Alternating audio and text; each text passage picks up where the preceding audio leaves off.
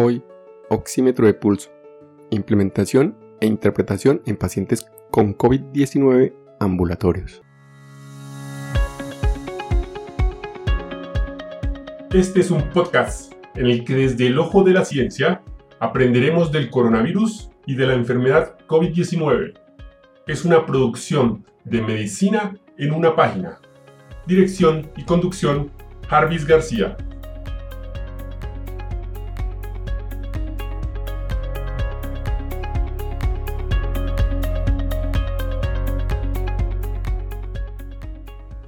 Un oxímetro de pulso o pulso-oxímetro es un aparato médico que mide de manera indirecta, no invasiva, la saturación de oxígeno de la sangre roja de un paciente, el cual tiene un problema cardiopulmonar.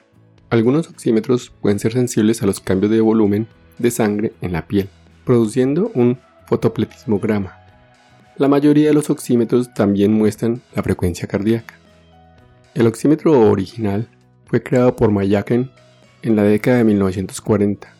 El precursor del oxímetro de pulso moderno actual se desarrolló en 1972 por Aoyagi en Nihon Koden, utilizando la relación del rojo de la absorción de la luz infrarroja pulsante de componentes en el sitio de medición. Se comercializa por Biox en 1981, aunque no se observó una amplia adopción en los Estados Unidos sino hasta fines de 1987. Hoy revisaremos una guía de la OMS y la OPS, llamada Aspectos técnicos y regulatorios sobre el uso del oxímetro de pulso en el monitoreo de pacientes con COVID-19. En este documento se presentan consideraciones técnicas y regulatorias para el uso de oxímetros de pulso como herramienta en el monitoreo clínico de pacientes COVID-19. En particular, en el episodio de hoy describiremos la parte de la guía sobre el uso de oxímetro de pulso en pacientes COVID-19 ambulatorios. Implementación e interpretación de resultados. A. Si un paciente con COVID-19 tiene acceso a un oxímetro de pulso confiable en el hogar y puede medir e informar adecuadamente los resultados al médico o al sistema de salud, la medición de saturación de oxígeno se puede usar como una información adicional para evaluar su estado clínico. B. El monitoreo debe realizarse siguiendo los lineamientos adecuados. C. Es importante destacar que aunque la oximetría de pulso puede ser un recurso útil en la toma de decisiones clínicas, no sustituye la evaluación clínica y no es en sí misma suficiente para el diagnóstico. D. La oximetría solo debe considerarse dentro del contexto de la presentación clínica general del paciente. Un nivel de saturación de oxígeno normal no debe permitir descartar una afección respiratoria clínicamente significativa en un paciente que presenta otros signos de alarma. En el mismo sentido, debe tenerse presente que, aunque el nivel de saturación obtenido por oximetría sea normal al momento de la medición, el estado respiratorio puede deteriorarse a medida que avanza la enfermedad. E. Es importante destacar que si la saturación de oxígeno de un paciente cae en un 3%, incluso si aún se encuentra dentro del rango objetivo, se debe realizar una evaluación inmediata ya que puede anunciar un deterioro agudo en la condición del paciente. F. Debe contarse con un algoritmo claro de manejo del paciente para aquellos casos en que la saturación de oxígeno sea menor al umbral establecido o se deteriore. G. No debería realizarse monitoreo con oximetría de pulso en aquellos pacientes que se encuentran en cuidados paliativos al final de la vida, dado que la información obtenida no implicará un manejo y podría provocarle más estrés al paciente y sus cuidadores. Ahora vamos con 6 puntos a tener en cuenta para la interpretación de resultados de saturación de oxígeno con oximetría de pulso en el paciente ambulatorio confirmado o con sospecha de COVID-19. 1. Saturación de oxígeno mayor a 96%, frecuencia respiratoria menor de 20 y sin signos de emergencia. Es un valor normal, aislamiento en casa o en instalaciones asignadas para atender a los pacientes con sospecha de COVID-19, administrar acetaminofén 500 mg cada 6 u 8 horas, máximo 4 gramos al día en caso de fiebre o dolor.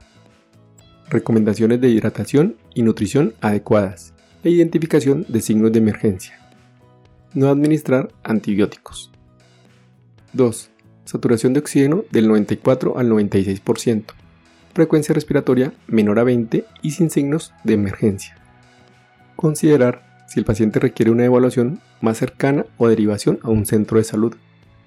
Puede plantearse la posibilidad de solicitar al paciente que haga un ejercicio breve, subir escaleras, caminar en lugar durante un minuto, para evaluar si se produce desaturación con el ejercicio. Es importante resaltar que la importancia clínica de la desaturación en el ejercicio y su impacto en el manejo del paciente aún se encuentran en discusión. 3 saturación de oxígeno del 90 al 94%. En caso de que el paciente padezca de EPOC, deberá considerarse un valor de saturación de 88%. Aislamiento en instalaciones de los proveedores de salud y considerar traslado al segundo nivel de atención. Monitoreo de signos vitales y de emergencia. Considerar aporte de oxígeno y administración de fluidos.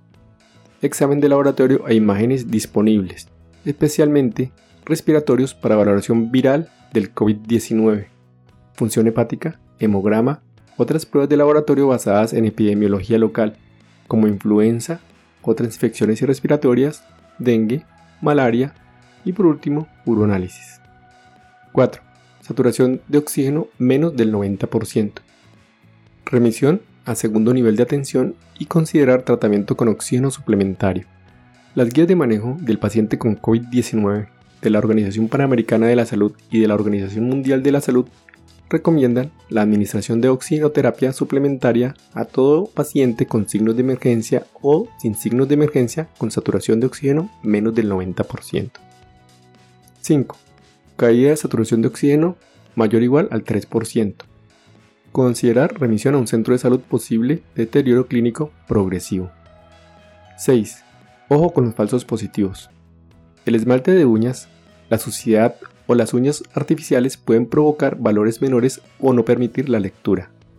La mala perfusión debido a hipotensión, shock hipovolémico o frío en el ambiente, los movimientos que incluyen temblores, arritmias o insuficiencia cardíaca pueden dificultar la identificación adecuada de la señal del pulso y no permitir la lectura adecuada. La luz artificial o solar muy brillante pueden causar dar valores falsamente bajos. Para valores de saturación de oxígeno menores al 90%, puede sobreestimarse la saturación de oxígeno, particularmente en aquellos pacientes con piel oscura. En caso de envenenamiento por monóxido de carbono, pueden producirse lecturas erróneas. La insuficiencia cardíaca de bajo gasto proporciona lecturas poco confiables o nulas. Los pacientes con anemia pueden tener saturación de oxígeno normal, pero un suministro de oxígeno inadecuado a los tejidos. Y hasta aquí el episodio de hoy. No olviden pasar por la descripción donde dejo los links para mejor revisión del tema. Chao, chao. Recuerden, pensando en el coronavirus, al enemigo es mejor conocerlo para acabar, acabar, acabar, acabar.